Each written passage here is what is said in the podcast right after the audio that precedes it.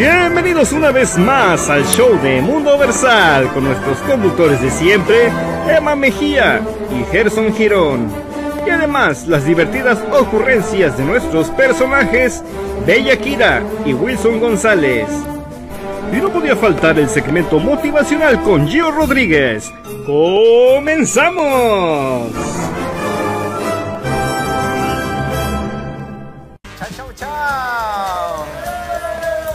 A tutti, benvenuti al programa número 78 de Mundo Versal. Ya 78 programas. Este, como dice Gerson, no es fácil, no es difícil, mucho menos imposible. Así de que estamos empezando el día de hoy. Nosotros somos un grupo de teatro que hemos montado esta obra para ustedes totalmente gratis. Así de que eh, todos están ahí detrás de la pantalla. Este, sean bienvenidos, tomen asientos porque vamos a empezar. Y el día de hoy, eh, ¿qué, qué les tengo? Les tengo, eh, como siempre, eh, tenemos las efemérides, tenemos a nuestros divertidos personajes y el día de hoy tenemos a una hermosa actriz y directora que nos acompaña el día de hoy con una gran trayectoria y en un rato la van, van a saber quién es porque si les decimos de una vez pues no se van a quedar hasta terminar el programa, ¿verdad? Así de que eh, bienvenidos, eh, siéntanse bienvenidos y como saben ahorita lo que está en tendencia aquí en Estados Unidos y me imagino que en todo el mundo es acerca de las votaciones que están este, eh, acerca para, para el presidente este, en este año 2020 que están haciendo las, estas elecciones y para poder tener el 2021 a, a, un, a un nuevo presidente o el mismo presidente. Así de que es nosotros, como saben, no hablamos de estos temas que están en todos lados porque ahorita están cansados de seguro de abrir las redes y ver las votaciones, de, de prender la televisión, ver las votaciones, escuchar el radio y ver las votaciones. Pero pues este, como es algo que está este, ahorita, yo les voy a dar los, los datos más recientes que se encuentran así. Biden 264, Trump 214, Patrulla 81, Calibre 50, Arcángel R15, Calle 13, El Chavo del 8, OV 7 y YouTube. Así que ahí están las votaciones. Ya que estoy dando los, los datos por aquí, también quiero este, darle los datos más recientes de que gracias a ustedes, a, a Centroamérica también, a Sudamérica, este, gracias a ustedes ya, ya rebasamos los 3000 likes. Así de que muchísimas gracias. También ya le tengo los datos de que aquí tenemos que el 62.3% son mujeres, o sea que a las mujeres les está gustando este programa. Muchísimas gracias, los datos que ponemos. Y eh, el 37.3% los hombres. Y de los eh, 3.175 likes, este, la mayoría de audiencia es de los 25 a los 44 años. O sea que me imagino que entre los, entre los millennials y los, y los baby boomers, ¿cómo se llaman? sí, los baby boomers o la generación X, la X, son los que más o menos ahorita están este, uh, en la audiencia. Y este, en países del, de todos los likes, el 28.1% es aquí en Estados Unidos. México 22.6%, Guatemala 11.9%, Bolivia 9.4% y Colombia 3.9%. Así que muchas, muchas felicidades y saludos ahí a los de Colombia y a los de Bolivia y Venezuela y todos los que nos están dando like por allá. Y este, las ciudades con más este, el porcentaje. Los Ángeles 8.3%, Santa Cruz allá en Bolivia, que ya tenemos mucha audiencia de allá en Bolivia, es el 7.7% y por, esta, por aquí anda Gerson porque él es de Jutiapa y Jutiapa es el tercer lugar con 5.9%. Anaheim 2.7% y Ciudad de México con 2.3%. Así, ya, ya dimos todos los datos de, de Trump, de Biden y de los, la página de Mundo Versal. Y ahora sí, ya no me queda otra más que dejarlos en manos de mis buenos compañeros y nos vemos al rato.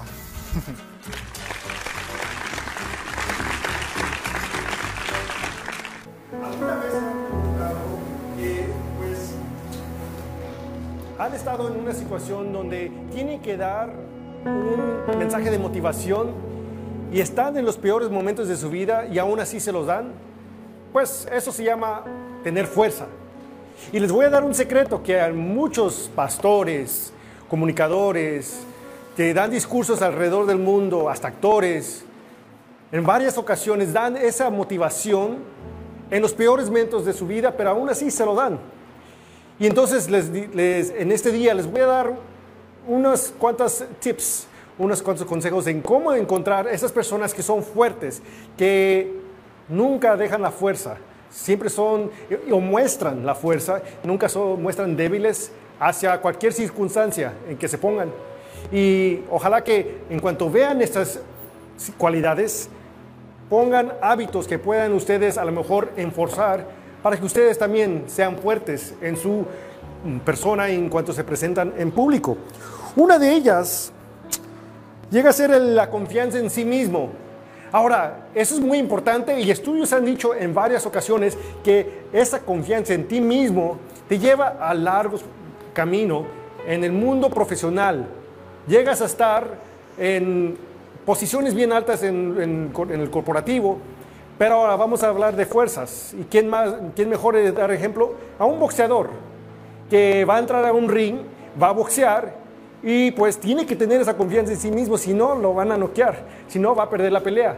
Y aunque esté bien agitado, bien este, lastimado, ellos son los que dan el ejemplo de decir, tengo que tener confianza en que voy a ganar aún así. Y ha habido varios ejemplos, si no vean en la película de Rocky, ahí van a ver. Pero entonces, uno de ellos es confianza en ti mismo. Y el lenguaje corporal es muy importante en este caso. El otro es la capacidad de decir no.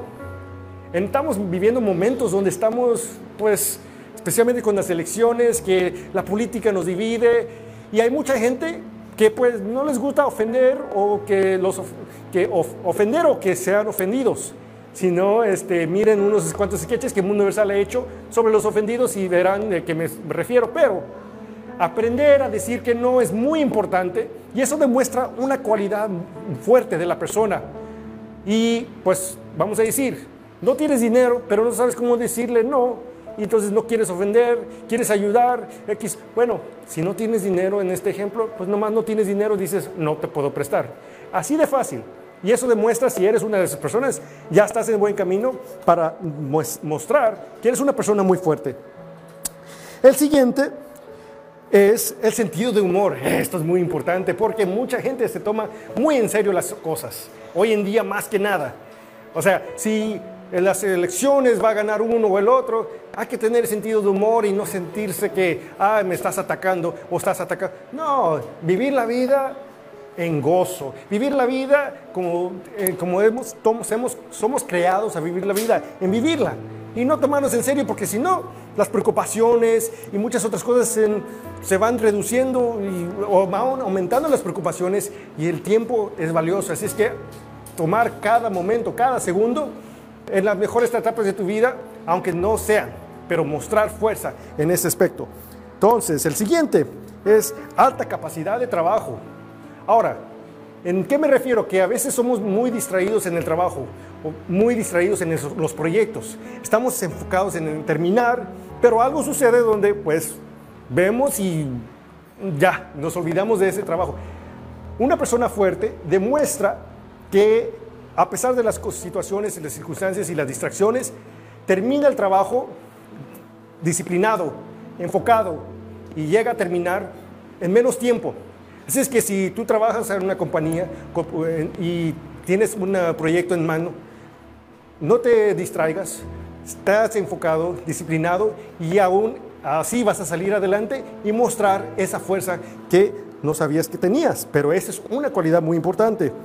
Una de las últimas es capacidad de leer a otras personas. Ahora les voy a dar un ejemplo. Digamos que esto aplica en relaciones amorosas, tanto en relaciones de amistad, y tú te quieres acercar a alguien pero si no sabes leer a la persona que no le interesas, no vas a saber y vas a perder tu tiempo, vas a tener, perder tus emociones, tus palabras, y vas a creer en tu mente una cosa cuando no lo es.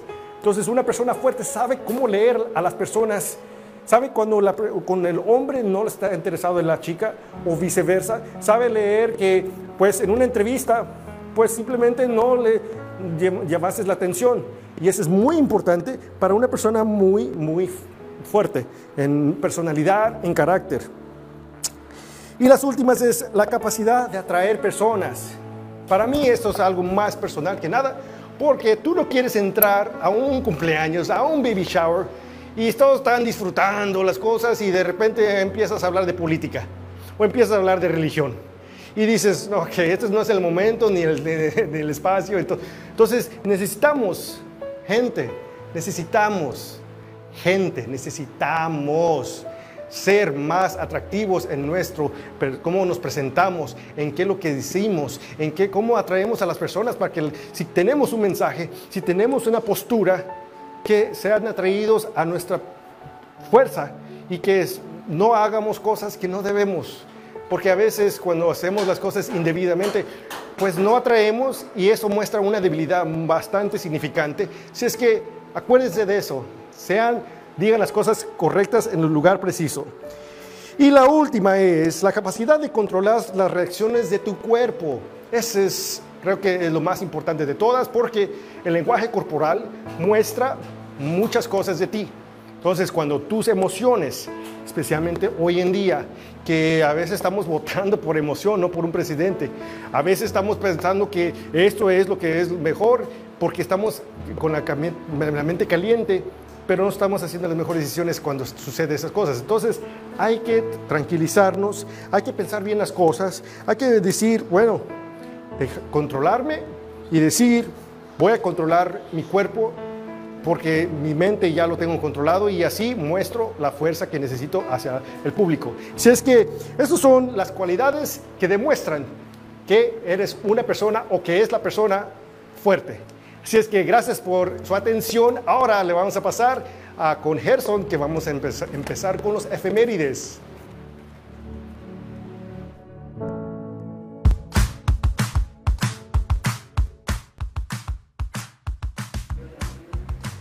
Hola Gio, gracias por esta reflexión tan importante acerca de las cualidades que tenemos que tener para ser personas fuertes.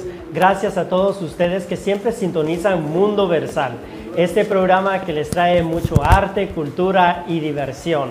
Realmente estamos muy agradecidos con ustedes y muy contentos de poder llegar hasta sus hogares, hasta esos lugares que nunca imaginamos.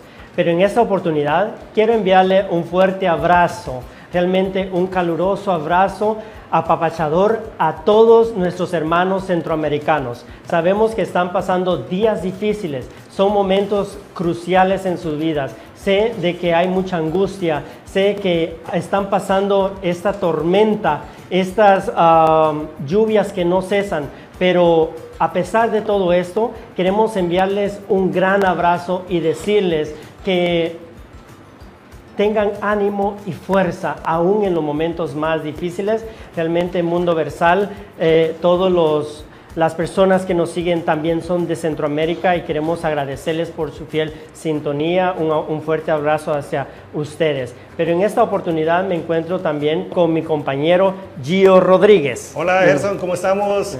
Gracias a todos por sintonizar. A lo mejor están pensando que, oye, que como que está creciendo la barba Emma. No, soy yo, Gio, una vez más, aquí presentándoles este, ¿no? efemérides y un placer estar compartiendo este escenario contigo. Gracias, Gio, porque eh, somos un gran equipo y realmente disfrutamos estar aquí. El, eh, estar aquí, como decía Ángelo, somos un grupo de teatro que hemos iniciado con esta iniciativa y, y el, el punto final es rescatar lo que es el arte, la cultura. Sí, y saludos a Kira, que espero que se encuentre bien y que este, está un poquito enfermita, pero por eso vamos a hacer cambios y pues este, va a ser todavía un, un show espectáculo. Regresa Emma para hacer la entrevista, si es que no se vayan a pensar que no va a estar aquí. aquí está en un segmento muy especial. Y amigos, quiero contarles que desde el año 1788 y 1789, tras la independencia del Imperio Británico, Estados Unidos ha celebrado su libertad, pero también sus elecciones presidenciales. Sí, así es. Este, ahorita que estamos en temporadas de elecciones, hay mucha gente que se pregunta, oye, pero ¿cómo funciona? Porque creo que los medios de comunicación han confundido a varios de otros países y decir, oye, lo mío de mi estado es el popular ¿Y ustedes cómo funcionan? Entonces hay un, un meme chistoso donde está el mapa de Estados Unidos y así vamos ahorita y estás todo coloreado en rojo y, y- y azul, como un niño coloreado, ¿no? Y entonces este, queremos darles información importante para que entiendan cómo es o por qué se está demorando esto, que es escoger un presidente que cada cuatro años, a comparación de los países latinos son seis, pero cada cuatro años aquí en Estados Unidos se, se- se cambia. Así es, y como tú Sí. decías, Mundo Versal también tiene un, un post ahí donde está el mapa de Estados Unidos y está coloreado y de diferentes colores. Y creo que muchos de nosotros así lo vemos, ¿no? O sea, ahorita Sí. no sabemos ni para dónde ni por dónde, pero desde este año 1788, este, después de esta gran independencia, um, uno de los fundadores de, de Estados Unidos, que fue George Washington, ex comandante de jefe del ejército. Él era primero un comandante del ejército en el cual lucharon y pudieron ellos independizarse, no porque no tuvieran libertad, porque la libertad ellos ya la tenían y tenían una economía muy buena, tenían una sociedad muy buena. Ellos trataron de independizarse para mantener esta libertad. Exacto. Y esa libertad se fue en el transcurso de los años, se fue creando partidos. Claro Y que sí. partidos que muchos conocen, el republicano y el demócrata, pero también hay otros dos, tres, que es el Green Party, el Partido Ajá. Verde, el Independiente y el Whig, que casi no se oye. Sí, que los más fuertes son el, el republicano y el demócrata, que han ido incrementando cada vez más. Y como tú decías, cada cuatro años se celebra esta elección y aproximadamente del 2 de noviembre al 8 de noviembre es el, el tiempo, el espacio que se da para hacer las elecciones. Ahora, ustedes preguntarán, ¿pero por qué en, noviembre? ¿Qué sucede? ¿Por qué no lo pueden hacer más después o más antes? Bueno, la tradición ha sido en noviembre porque en los tiempos del principio eh, estaban esperando que la cosecha se termine, que es en fines de octubre.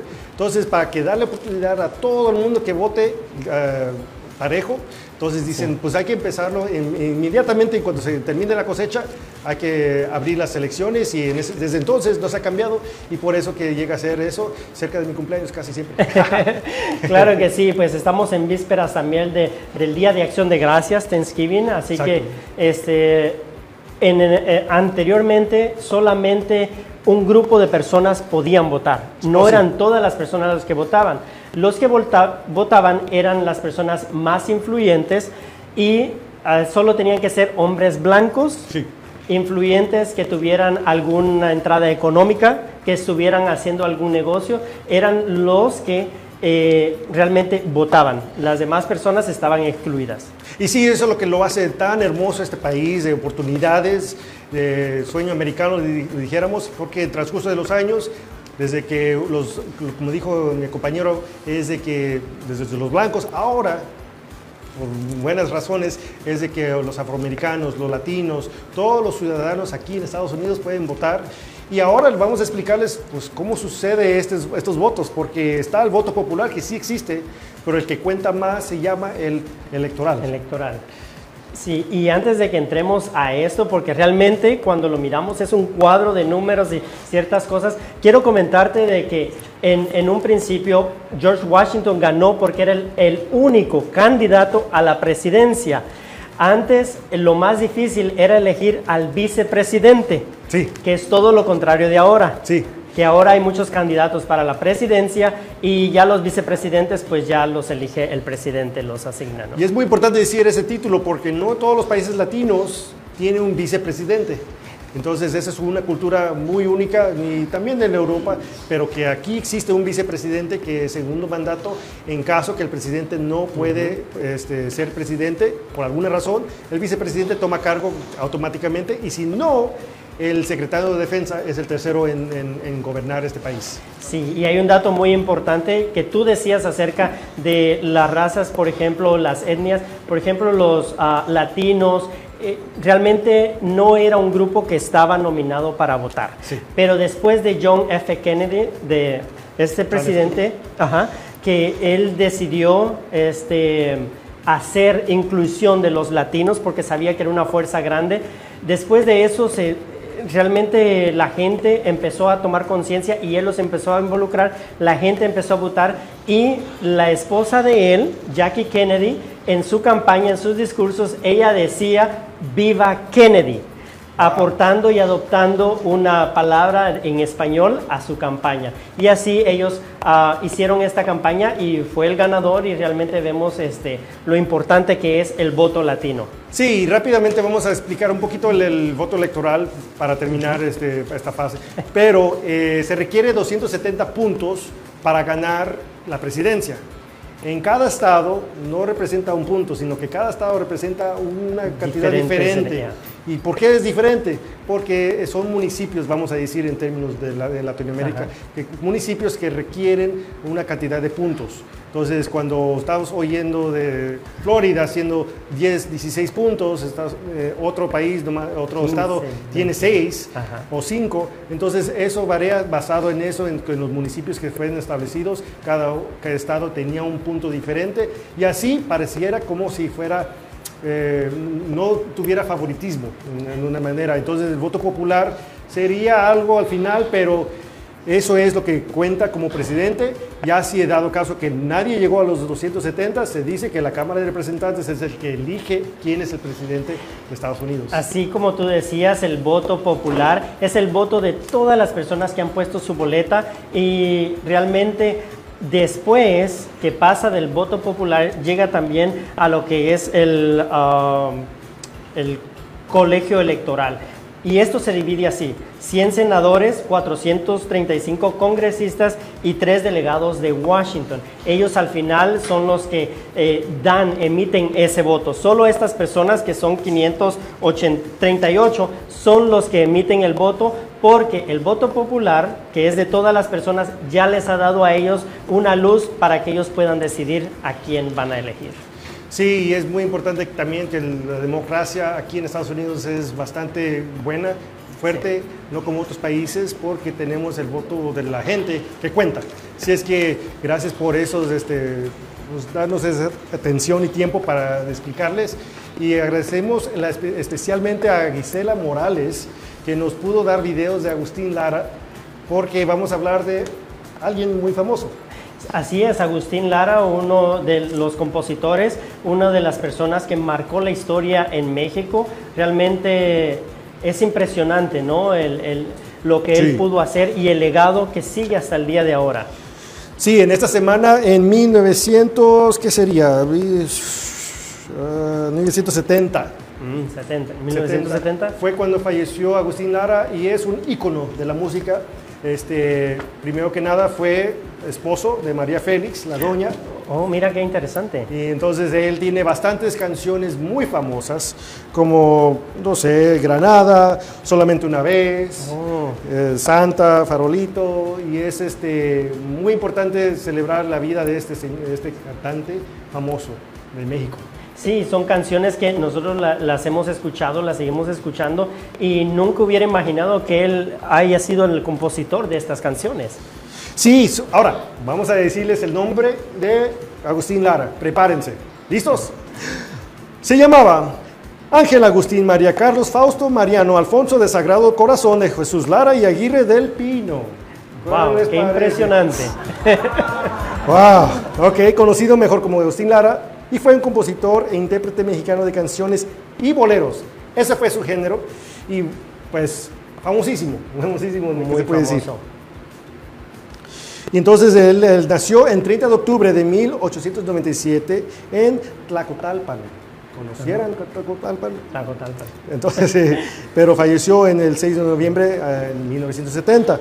Entonces, este, Agustín Lara fue uno de los referentes más importantes de la música mexicana, quien tiene a su nombre más de 700 composiciones. 700 composiciones. No, Wow. ya ni, ni siquiera cerca de lo que, lo que tenga Maluma o cualquier cantante hoy hoy en día. Sus canciones eran escuchadas por nuestras abuelitas, mamás y tías que se enamoraron y so- al son de cada una de ellas, pues el romanticismo de sus letras marcaron generaciones. Sus canciones amorosas tenían una fuerte carga de erotismo fino.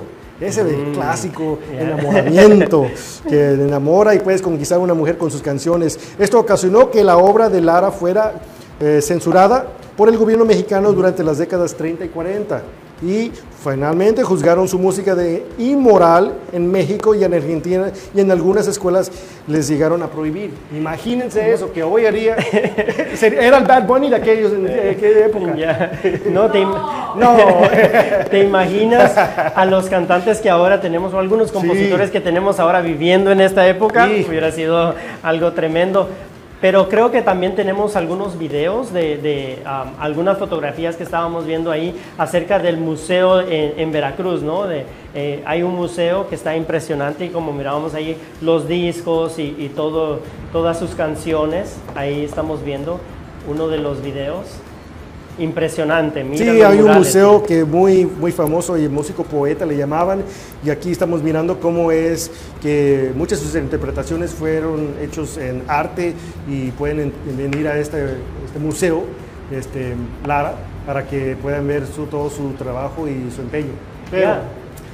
Entonces, gracias por esos videos, gracias a una vez más a nuestra amiga a Gisela Gisela Morales, Morales. que nos envió estos videos y va a seguir enviando videos porque ella eh, le encanta el descubrir el arte, entonces vamos a seguir recibiendo esos videos. Muchas gracias, un fuerte abrazo y y eres parte de la familia eh, Mundo Versal. Gracias por todo. gracias.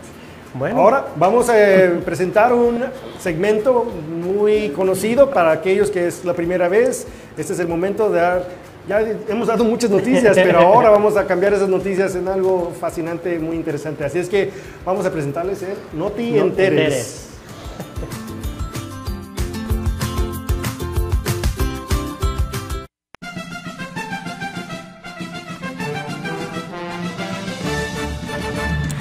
Con ustedes, el noticiero con las notas menos relevantes del momento, las notas que no notas. Con aquí les digo, y soy la fake, el noticiero del mundo versal, no te enteres. Les presentamos No te enteres.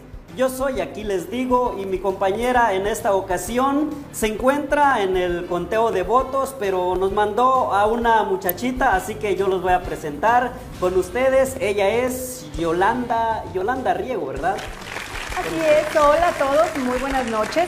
De cariño me pueden decir Yola, Yola Riego. Y hoy me encuentro en representación de Soy la Fake, que la próxima semana estará de regreso con ustedes. ¿Qué le parece, Aquiles, si empezamos con las noticias? Claro que sí, comenzamos jovencita. En una investigación científica se ha descubierto que la palmera es el árbol más valiente. Esto debido a que siempre duerme con el coco. Los jóvenes de hoy están cada día mejorando su autoestima año tras año. ¿El secreto? Bueno, cuando los expertos le preguntaron a 100 jóvenes en una encuesta, el 98% respondieron igual. Cada vez que su mamá llegaba a la casa y los encontraba sentados haciendo nada, siempre les decían, ah, mira qué bonito. Más o menos. Este año el disfraz favorito de Halloween para los hombres solteros ha sido la caguama. Según, para que los tomen en serio. Un hombre se quedó mudo después de salir de una terapia psicológica. La doctora le recomendó que se conociera a sí mismo y dice que se cayó mal, que ahora ya no se habla ni él mismo. Como extraño a mi compañera. Cada día se pone más complicado el saludo, ya que la pandemia sigue haciendo noticias. No se sabe si abrazar, si darle un beso, darle la mano, el codo, piedra, papel o tijera. Y hablando del COVID, el doctor López Gatel, epidemiólogo en México, ha informado que para ayudar a detener la pandemia del COVID-19 queda estrictamente prohibido reproducir en todos los lugares mexicanos la canción Ven a mi casa esta Navidad. Asimismo, prohibió rotundamente que en Año Nuevo se diga año 2020, do- año 2021, sorpréndeme. La recomendación de la semana es, si su esposa tiembla cuando la abraza, sus labios se sienten ardientes como la brasa, si se agita mucho al respirar y sus ojos tienen un brillo especial, hágale un caldo de pollo que quizás tenga gripa. Nutriólogos de China han observado el pan de muerto y han declarado que no tiene calorías porque está muerto. Dejen que les explique. Las calorías vienen del calor y si el pan está muerto, está frío. Por lo tanto, el pan de muerto no tiene calorías. ¿Sabe Yolanda Riega? Yolanda, ¿qué dicen? Yola, Yola Riego para los amigos. Ok, sabe, me han ofrecido dos cursos, este, uno es de esgrima y el otro es de albañilería, ¿qué le parece? Ah, sí, ¿y cuál va a ser? Pues la verdad no sé, pues me siento entre la espada y la pared. Bueno, querido público, esto ha sido todo por esta noche. Nos vemos el próximo viernes aquí en su noticiero. No te enteres. Bueno, no, no me verán a mí. Regresará Soy Qué la bueno. Fake. Pero bueno, muchas gracias. Ha sido un gusto estar con ustedes esta noche. Sí, hasta el próximo viernes.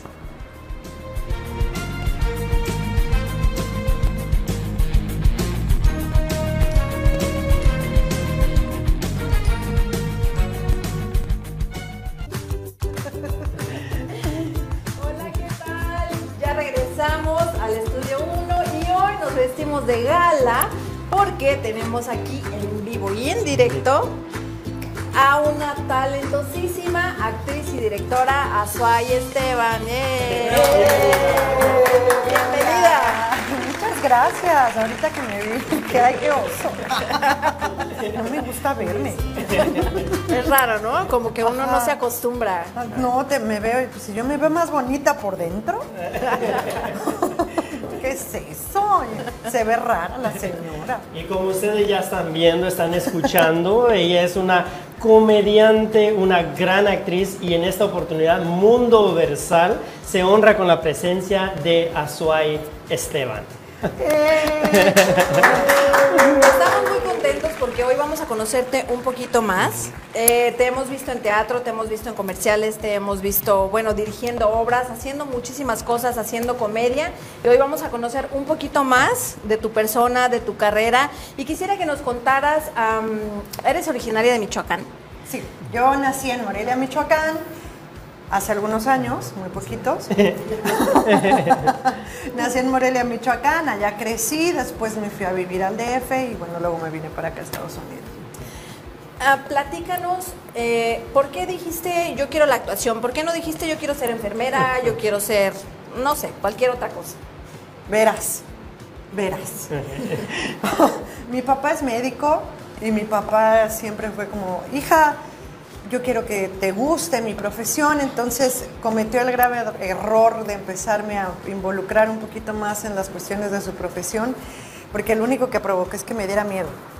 Entonces me daba mucho miedo y yo lo que recuerdo de mí de niña, hace muy poquito, lo que recuerdo es yo justo haciendo mi programa de radio, mi programa de tele, mi telenovela, eh, obras de teatro. Los domingos eran familiares en- eh, con mi familia, eh, nos reuníamos mis tíos, mi papá, mis abuelos. Y a Suaya sí, se juntaba a los primos que además o lo odiaban, lo detestaban, mi hermana y mis primos. Y hoy vamos a hacer la obra de teatro, no sé qué. Pero también eso viene un poco porque mi mamá, desde muy niña, me empezó a llevar al teatro, a la ópera, al ballet, a clases de, de- Estuve en ballet como 12 años, estuve en danza folclórica, que de esa sí me sacó rápido porque la, la, la acabé hasta acá porque me la pasaba zapateando y además yo soy arrítmica. Entonces, aquello sonaba bien feo. Hasta que dije, mamá, no es allá, no.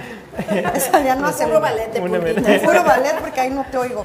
Y pues eso, cuando descubro, porque después tengo una adolescencia rarísima en donde ah, me le salgo del redil a mi mamá y entonces de pronto no, yo ya quiero ser este, le empiezo a decir que yo quiero ser artista pop como Faye.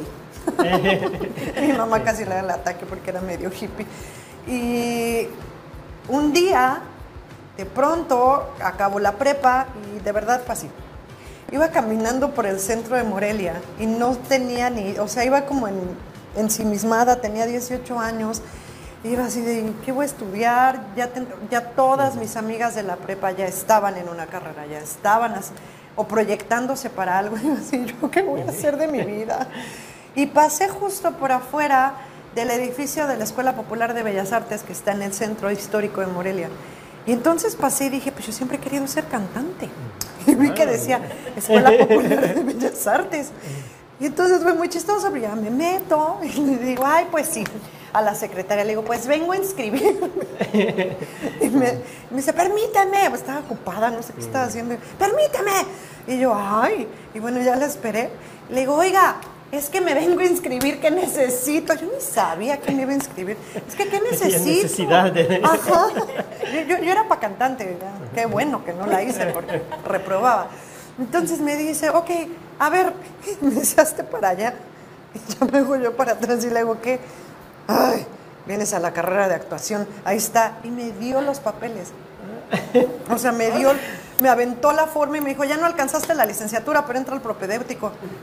Entonces lo vi y dije, "Eh, teatro. ¿Por qué no? ¿Por qué no? Y ya de ahí me vuelvo cantante. y cuando entro a la carrera y me doy cuenta de lo que era y me doy cuenta que al final eso siempre era lo que había perseguido, solo que me había salido un poquito como, sí, del redil. Y pues se me quitó lo fresa y me volví hippie y me volví...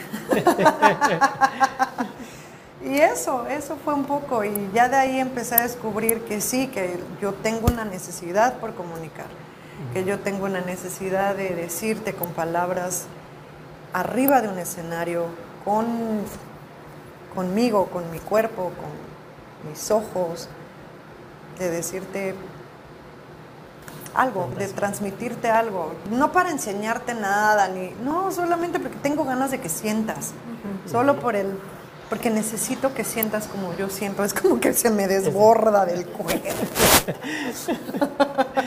y eso, ahí fue como empecé. Empezaste y también este, tuviste la oportunidad de estar en el IMBA. Sí, ya después entro a la carrera ahí en Morelia, era una licenciatura, pero yo quería más. Y entonces yo quería más y siempre había sido, la verdad, mi sueño ser chilanga. Desde chiquita también era como, yo voy a vivir en el DF y yo voy, porque era Distrito Federal y a mí me lo cambiaron. Sí, ahora es Ciudad de México, pero. ¿a poco no se siente más rico No. decir el DF? El DF, ¿Verdad? Yo la también soy chilanga. ¿Verdad También que sí, fue claro. feo que le cambiaran Claro, el nombre? no, ¿Qué yo les también pasa? ¿Quién se lo cambió? DF. Yo ya no, por eso ya no voy, porque ya no es el DF, es la CDMX. Entonces yo tenía muchas ganas de, de- de irme para, para la Ciudad de México. Conozco al que fue mi marido, al que fue el padre de mi hijo, que él también era actor. Entonces, no, él dice, yo quiero, él empieza a buscar como dónde y encuentra que la UNAM, que el CUT es como su escuela. Y yo dije, pues yo, yo quiero irme al ENAT, que es del IMBA, del Instituto Nacional de Bellas Artes. Yo quiero esa escuela y yo quiero irme para allá. Él se va para la Ciudad de México, para el DF. Él se va para el DF y a los seis meses me voy yo. Me voy yo, hago el examen al ENAT y ándale que no me quedo. ándale que me rechazan. Y me deprimí, no, no, no, yo estaba en la locura. Es que, no, está bien, mira, Que huele. qué bueno. Ay, nomás que se me sale el brasier. Entonces, pues ya en el DF yo dije, sí, ya, la- o sea, ya, ya estaba yo allá, pero me deprimí porque no me quedé en la escuela que yo quería. Y duré un año sin hacer teatro, sin tocar como el teatro, hice mi berrinche. Y después él mismo me dijo, ya, ya, sí, yo creo que ya lo tenía hasta acá. Y vuelvo a hacer el examen al ENAT y me quedo. Y entonces recuerdo que el día que me quedé fue uno de los días más felices de mi vida, porque yo tenía tantas ganas de quedarme. Espérame, es que están tomando una foto y yo veo cámaras. Posar, posar. Ajá, hay que posar. Entonces, yo cuando por fin me quedo y conozco a, a la gente que estaba ahí y empiezo a tomar las clases todavía con más pasión, empiezo a entender muchísimo más acerca del lenguaje, empiezo a entender muchísimo más hacia dónde va, a proyectar muchísimo más que era lo que yo quería. Y la ENAT, la verdad, para mí fue una de las experiencias más bonitas de mi vida, más retantes también. No dormía a veces. Ay, tercer año me la pasé llegando tarde a la clase de canto. que era lo que querías. que era lo que quería. Ajá, no, pero es que descubrí que canto feo. O sea, sí. Entonces al final ya no querías llegar. No, no, la verdad es que ya cuando descubres que tienes ahí tus debilidades y demás, yo lo hago con mucha emoción. Pero es que suena bien. Suena bien feo. En mi cabeza suena bonito, pero ya que lo oigo. ¿Qué es eso? Platícanos, ¿cuál fue tu primer proyecto profesional? Una vez que sales de la escuela y que todos los proyectos de la escuela pasaron, dices, este es mi primer papel donde me pagan por primera vez por actuar. Fue justo también porque ya desde el ENAT yo estaba proyectando yo la comedia para mí, sin querer o no, yo toda la vida, así, yo quiero ser Julieta. Yo voy a ser, este, ay, se me fue el nombre de la novia de Hamlet. bueno, pero yo quería ser acá la, la- Lo más la dramático, tragedia griega, ¿no? Acá Shakespeare, pero acá el dolor. Y pues nada, siempre terminaba siendo la criada, la, la que salía a decir, ay, hola señor. y la gente se moría de la risa. Y mi grupo tuvo también, el grupo con el que yo me graduó, tuvo la característica de que a todos los grupos les ponían en tercer año una tragedia y en cuarto año una comedia, o al revés. Y a nosotros las, los dos años nos han puesto comedia. Y comedia hilarante, de morirte de la risa. Y en ese proceso me doy cuenta que además prefiero comunicar, pero desde la risa, porque es muchísimo más catártica, porque es muchísimo más revelador, desde mi punto de vista, es muchísimo más revelador decirte a través de la risa algo que te, te potencia y se te basta las entrañas y cuando acuerdas te estás riendo y dices, ay, pero ¿de qué me estoy riendo? Y en México hay un proyecto muy importante que se llama El Carro de Comedias, de la UNAM, de la Universidad Nacional Autónoma de México. Y yo quería estar en la UNAM, yo quería estar en el proyecto del Carro de Comedias porque además es un proyecto bellísimo en donde estás todo un año de gira en un carromato y entonces es padrísimo porque es un carromato, es un carro que está cerrado y cuando llegas a la plaza, cuando llegas a algún lugar, los actores lo abren de par en par. Ahí adentro está el vestuario, la escenografía, la utilería. Entonces acomodas todo, es un relajo, lo acomodas y das función en los lugares más recónditos de México, a donde no llega el teatro, a donde es difícil que la gente acceda porque no hay. Entonces vas y se lo llevas a la gente, porque además el punto de, que, de hacer teatro para mí es que lo vea la, la gente, no, no que lo vea, que, que me encanta que me vean mis amigos. Exactamente. sí. Pero- el, el público que no tiene acceso a- Exacto, exacto, pues oye, es para ellos, no es para, o sea, no es para nosotros, es para la gente. Nosotros ya lo sabemos Exacto. A las personas que no están. Y yo quería ese proyecto. Y entonces, pues sí, también me tocó. Yo, yo no sé por qué yo nunca me quedo la primera en nada. o sea, ya la- debería. Tienes que a la primera, a la segunda, a la tercera. Como a la cuarta siempre me ando quedando. Tienes Ah, mucha perseverancia. Sí, sí. Entonces, bueno, me hago, el- hago la audición, porque además hace audición así mucha gente, como mil personas, no menos, como 500. Así iba a ser como Peña no menos, como dos mil. Y a la segunda vez que lo hago, me quedo. Y ese fue el primer trabajo que fue, me están pagando mes a mes por lo que yo más amo en la vida. Además me iba de gira, me pagaba, porque claro, las giras eran pagadas, me fui- conocí toda la República Mexicana. Yo la verdad es que esa experiencia, ese año, no lo cambio por nada. No le hice caso nunca a mi pobre hijo ese año. lo tuve abandonado, pero no lo cambio. Fue inolvidable, ¿no? El- el- lo- los lugares, el compartir con las personas es, Sí. es algo impresionante. Y como tú decías al principio, ¿no? El, el hacer reír es lo más difícil. Sí, tengo, recuerdo muchísimo una vez, estábamos en Zacatecas. Eh, en Zacatecas cada año se hace un festival de teatro de calle muy famoso. No sé cómo les habrá ido este año, by the way. ¿Mm? Entonces, con la pandemia. Pero la- el punto es que hay compañías de todo el mundo que van y se presentan ahí en Zacatecas, que además es hermoso, y se presentan en plazas, eh, en pueblitos cercanos, y el punto es que la gente en Zacatecas pueda acceder al teatro mientras va caminando por la plaza fuera de su casa. Y entonces nos pusieron un día en una plaza que justo era la, la convergencia entre muchos camiones, porque como que ahí llegaban los camiones de los poblados alejados a dejar a la gente, y además fue justo a esa hora. Entonces nos dijeron, pues este, va, va a haber mucho flujo de gente, pero a lo mejor no se quedan. Ah, sí, no, no, pues está bien. La productora ese día contabilizó dos mil personas porque se iban acercando y se quedaban, y se quedaban, y se quedaban. Y a mí me pasó que tenía yo una escena, salgo, de, salgo, a, salgo a escena, mi personaje ya de por sí era un, un personaje bastante curioso. Salgo y me- se me traba la lengua, se me traba horrible la lengua. y la gente se empieza a reír. Y yo me empiezo a reír. Y mi compañera Ceci, pobrecita, ese día bajamos del escenario y casi me desgreña. Me, os- bajo, o sea, empiezo a caminar, no sé qué.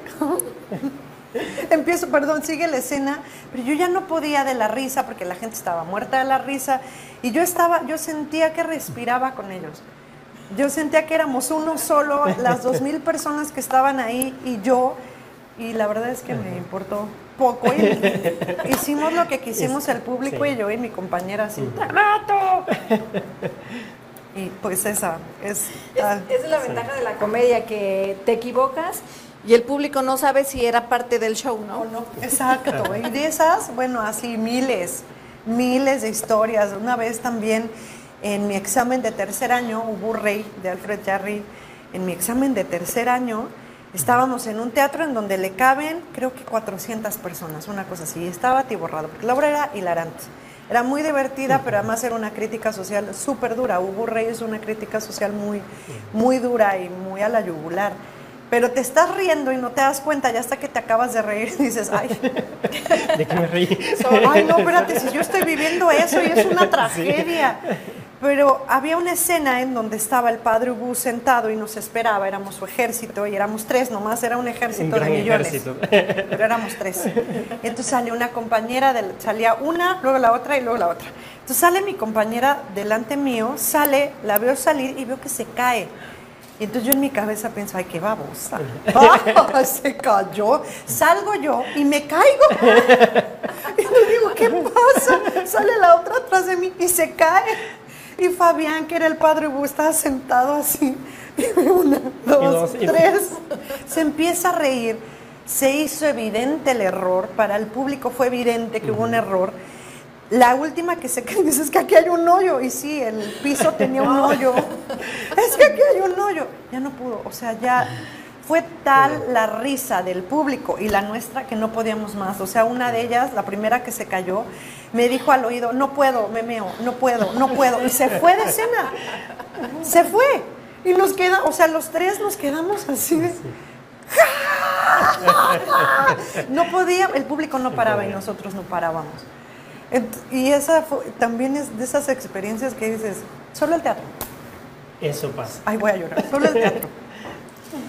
Otra de las cosas que haces es dirigir obras. Para ti, ¿qué es más reto? ¿Interpretar tú un personaje o dirigir a un grupo de personas que interpreten? Pues es la primera vez que me atrevo. Siempre había que soy remandona. No, no es cierto. No, siempre había que. Más o menos. Me gusta mucho dar clases. Y entonces en eso he descubierto que me gusta dirigir. Y pues nada, esta vez me dieron la oportunidad de, de dirigir, de arrojarme a dirigir un grupo de actrices y un actor, pobrecito. Ah, La verdad es que descubrí que me encanta, que también es otro lenguaje, que, es, que soy yo la que ayuda a potencializar el talento de, de los actores, que soy yo la que los lleva de la mano y le dice, ven, vamos a contar la misma historia, ¿qué quieres decir tú? ¿Qué necesitas decir tú? Y digámoslo juntos, yo voy a decir lo que necesito decir, pero a través de ti. Y entonces también descubro que es como un acto de, de mi parte, porque a mí me encanta que me vean, a mí me encanta estar enfrente, que también es un acto de generosidad de mi parte, de decir, esta vez no estoy atrás, esta vez nadie se va a enterar, pero, se, pero, no, pero no me interesa que me vean, lo que me interesa es que me escuches, que esto que traigo adentro a través de ustedes pueda ser dicho y pueda ser vivido y pueda ser sentido. Para mí el teatro es el vehículo que salva vidas. A mí me salvó la vida muchas veces y también a mí me acabó la vida. El dejar de hacerlo me aniquiló por muchos años. Y con eso que hemos escuchado nosotros, además de ser una gran actriz y gran este, productora y todo, maestra de actuación, nos has demostrado y nos sigues demostrando que eres un gran ser humano. Porque el hacerte a un lado tú, a veces you know, en la actuación queremos nosotros estar en el foco, como tú decías, ¿no? en la luz. Pero cuando tú te haces un lado y dejas que los demás sean escuchados, los de, su historia sea vista. Entonces se me hace un acto, un gesto que muy pocas personas tienen. Pues hay harto director, pero yo no sé, descubrí eso, es vamos a comunicar juntos. Yo quiero contar una historia y tú la quieres contar conmigo. Vamos a contarla juntos. Y claro, ahí sí es como, también, porque también descubrí que, ah, entonces de mí depende, como cuando claro, yo mmm, me gusta y me gustó, me encantó, o sea, me encantó. Me encanta, pero además es mucho trabajo, ¿eh? Porque tú tienes que, o sea, yo cuando estoy en una obra, pues entiendo toda la obra y entiendo para dónde va. Pero ándale, tú apréndete toda la obra, pero como actor te aprendes tu papel. Pero Porque aparte, me imagino que tú dices, ok, yo siento tal texto de una manera, pero el actor al que estás dirigiendo no la siente igual, entonces ahí es como que... No, ¿y cómo te hago? ¿Cómo le hago contigo para que sintamos lo mismo? Para no imponerte lo que yo quiero, porque yo lo quiero, porque tú, pues tú eres un ser individual que no puedo imponerte, porque no vas a crear, el punto es que tú crees también. El punto es que tú también digas, no, that you stand up for what you want, que te plantes y digas, no, yo también quiero esto. Y entonces que juntos compaginemos como el mismo discurso, porque no se trata de bloquearte, no. Claro, porque hay, obras que pueden ser ah, representadas por diferentes actores y son totalmente diferentes, aunque es la misma obra, ¿no? Exacto. Entonces es como mágico, pues, es, es esa magia, esa chispa que además es instantánea, que además la obra que presentamos de Dolores o la Felicidad, que fue el primer trabajo que dirigí, a las 24 horas lo bajamos de internet. Entonces, ¿por qué lo bajan? ¿Por qué lo bajan? Porque es teatro. sí, o sea, no es teatro. Ya sé que los puristas de teatro dicen que no es teatro, pero tratando de lograr esa esencia de que sigue siendo teatro, pues no se tendría por qué quedar en la red, ¿sabes? Tendría que haber seguido, porque tú vas al teatro y es efímero. Es ese día, ese instante, ese momento, y además es irrepetible, porque aunque sea la misma obra, la misma escenografía, iluminación, no, es lo mismo. Y qué bueno que tocas ese tema porque últimamente es muy polémico ese tema. El decir, ok, el teatro por Zoom, el teatro a través de una pantalla ya no es teatro. Hay mucha gente que dice, eso no es teatro. Hay mucha gente que dice, no, sí es teatro, pero ahora diferente. ¿Cuál es tu, tu posición respecto a eso? Yo creo que el teatro es en el teatro.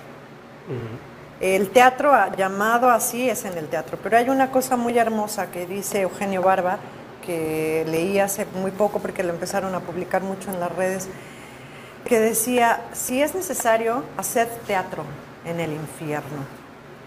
Entonces sí, ok, no es teatro, eh, no es teatro porque estás enfrente de una cámara, porque no hay contacto, por lo menos en la obra que yo dirigí, cada quien estaba en su casa pero sí es una necesidad de expresar. Y entonces, vamos, es una necesidad de seguir viviendo de la ficción, de seguir tocando la ficción. Y entonces hay que comunicarse de otra manera y hay que buscarle la forma. O quédate sentado en tu casa diciendo hasta que me abran los teatros, quédate sentado pensando, bueno, voy a escribir una obra, quédate. Pues no, no le llamemos teatro porque no estábamos en el teatro, pero sigue siendo una necesidad de comunicar, de contar una historia con los medios que yo pueda tener. Y por eso surgieron los carromatos en, el siglo de oro español, porque los que no tenían acceso, porque era una parte privilegiada la que tenía acceso a estar en la corrala, pues nada, pues yo agarro mi carrito, papá, y me voy por todas las calles a, que me veas. Y me van a ver tres o me van a ver diez. Si no estoy en la corrala eh, famosísima en donde llegan los caballos y llega la gente y llega la realeza. No, no estoy ahí, pero estoy en la calle. se tuvieron que buscar sus medios. Y creo que este es el momento de, bueno, búscate tu medio si lo que necesitas es crear y ahorita no tienes el teatro abierto. Y porque además, es que aunque lo tengamos abierto, es difícil acceder y decir, oye, es caro, es difícil. ¿Y, eso te detiene? Y es que el nuevo teatro tiene muchas ventajas. Por ejemplo, lo que dices, a veces es caro. Entonces dices, bueno, si el teatro te va a costar, compras una entrada para todos los que están en tu casa, ya no fue caro. Estás en tu casa, ya no gastas afuera. Eh, aparte es como provisional, el teatro va a seguir vivo porque habemos personas que tenemos la necesidad, como dices tú, de transmitir y de comunicar algo y hay que buscarle la manera. Que por cierto, platícanos que próximamente van a salir unos monólogos que también estás dirigiendo. Ay, no sé. Sí, pues surgido también de una clase que estoy dando, de un taller que estamos, que estamos facilitando con herramientas de actuación pues surgieron ahí, que era la intención, así como sin que te dieras cuenta, monólogos, así, monólogos que entre el mismo grupo se escribieron y ellos mismos los están actuando. Y entonces la belleza de este proyecto es eso, que sin que se dieran cuenta, porque claro, fue nada más una tarea, ah, sí, escribe algo, escribe algo, y de pronto te, cuando sientes una necesidad de comunicar, cuando tienes esta necesidad, salen cosas, salen cosas. Si te sientas y escribes, o si te sientas y imaginas, o si solamente cierras tus ojos y dices, ¿qué quiero decir? ¿Qué traigo aquí adentro que necesito decir? Y pues eso fue lo que le pasó a este maravilloso grupo que, of course, que tienen un montón de cosas, una vorágine. De, emociones aquí adentro que a la hora que solamente le prendes así, que eso es lo maravilloso de, de ser de estar afuera. Más le tienes que encontrar el interruptor, ya que se lo encontraste, ¡clean! Órale vas. Y sale la cascada de, cosas y de necesidades que tienes que decir y pues vamos a estar presentando los monólogos en dos semanas para que no se lo pierdan. Wow, muy interesante. de, mañana en 15. De mañana en 15 y vamos a, a ver cómo le hacemos. Viernes, viernes, y el próximo viernes, y el domingo. Ok, viernes 12 a las 8 de la mañana. Sí, sí, viernes 12 a las... Por dar los anuncios creo que no se te da muy bien, pero bueno, yo lo puedo dar. Ok, viernes, viernes 12 a las 8 de la mañana les vamos a estar informando por uh, las madreadas es este, es el próximo viernes, estoy creyendo. El viernes, no, es este próximo viernes. Ya pronto. Y el domingo 15. El domingo 15, porque ahorita sí, pues es que ya estamos a, ya estamos a la mitad de noviembre. También me el año va corriendo bien rápido. Va corriendo tan rápido que eso nos hace recordar también el video que mirábamos a un principio, que era Too Many Tamales. Te vimos en una actuación espectacular, estuvimos ahí realmente, y es lo que tú nos hablabas acerca del teatro, ¿no? Toda esa magia, e, eso, eso bonito que se siente. ¿Qué fue para ti esta obra de teatro? Mi regreso. Tu regreso. Ya había dejado de hacer teatro cuatro años. No, no, no. Sí, cuatro años. Y creo que han sido los peores y más dolorosos años de mi vida los peores años de mi vida y cuando por fin me volví a subir al escenario. Cuando te dices los peores, ¿por qué? Porque no estaba haciendo teatro, porque había guardado en algún cajón y había dicho, esto no me deja dinero, esto no me deja, no me da para vivir. Y no se trata solamente de vivir por vivir, se trata de vivir. Y a mí el, y el teatro para mí es el vehículo idóneo para vivir. Ah, nos, dice Kira, que hoy esta malita no pudo venir, que también fue a la misma escuela en Michoacán. Ajá, porque ella es de Michoacán. Excelente actriz también. ¡Wow! Yo estuve dos años ahí. Bueno, y ya se nos está terminando el tiempo, pero ya para despedirnos, rápidamente quisiera que nos dijeras tres cosas que pudiéramos aprender en una de tus clases de actuación. A conocerte a ti mismo, a conocer tus herramientas y a descubrir eso que tienes bien guardado en el alma, que tienes ganas de comunicar. Que, no, no que tienes ganas, que tienes, una, que tienes la necesidad de gritar y que todo el mundo se entere. Wow, yo, yo aprendí algo, algo muy importante en tus clases. El actor es el que no actúa. y eso lo traigo aquí en la cabeza.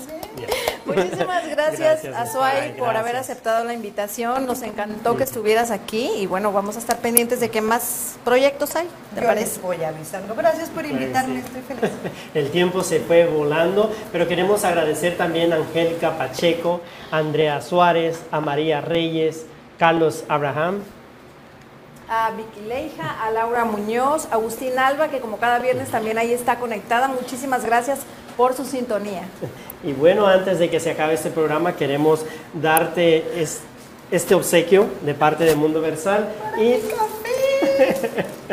y también queremos regalarte estas flores. Gracias por todo tu trabajo y todo tu Muchas talento. gracias. Ay, hace tanto que no recibo flores. Queremos mucho. abrazar. Ya, ¿no? Sí, sí, claro. Gracias. Gracias a Vamos todos. Con, con el, vamos a ver un sketch. Te invitamos porque Ah, ese. déjenme contarles que tenemos una nueva sección de cocina. Entonces quédense porque eh, nuestra presentadora nos va a enseñar a cocinar algo muy rico. No se lo pierdan.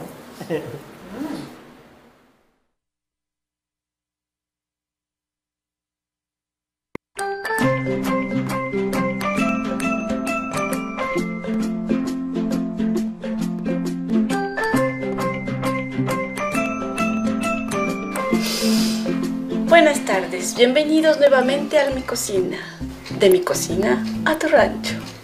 Gracias por estar nuevamente conmigo. Su amiga Marinada siempre los está esperando. Este día estaremos preparando un delicioso caldo de res. Díganme, ¿quién no ha disfrutado un delicioso caldo de res en estos días de otoño-invierno? Ah, ¿Cómo me recuerdan a mi abuela? Bien, para empezar tenemos los ingredientes. Unos trozos de carne de res. Los introducimos. Y agregamos el caldo.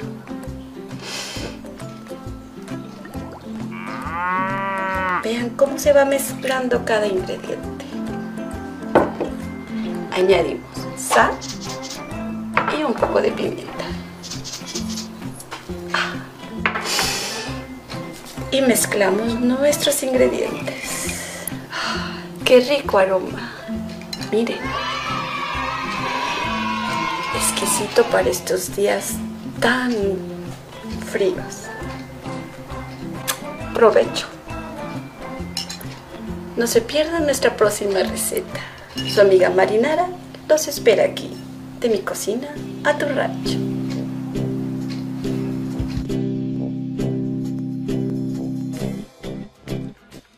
Buenísimo, buenísimo, buenísimo. Este, ahí tuvimos esta nueva sección de comida. Muchísimas gracias a todos los que estuvieron ahí del otro lado de la pantalla por este, disfrutar tanto desde la motivación, nuestras efemérides, a nuestra invitada, el noticiero. Y este, quiero hacerles una invitación este, a todos los que nos están mirando ahí desde Centroamérica, ya sea de Venezuela, de Colombia, de Bolivia, de, este, de Argentina, que nos miran también, de ahí de este de todo Centroamérica y Centroamérica, ah, allá Guatemala.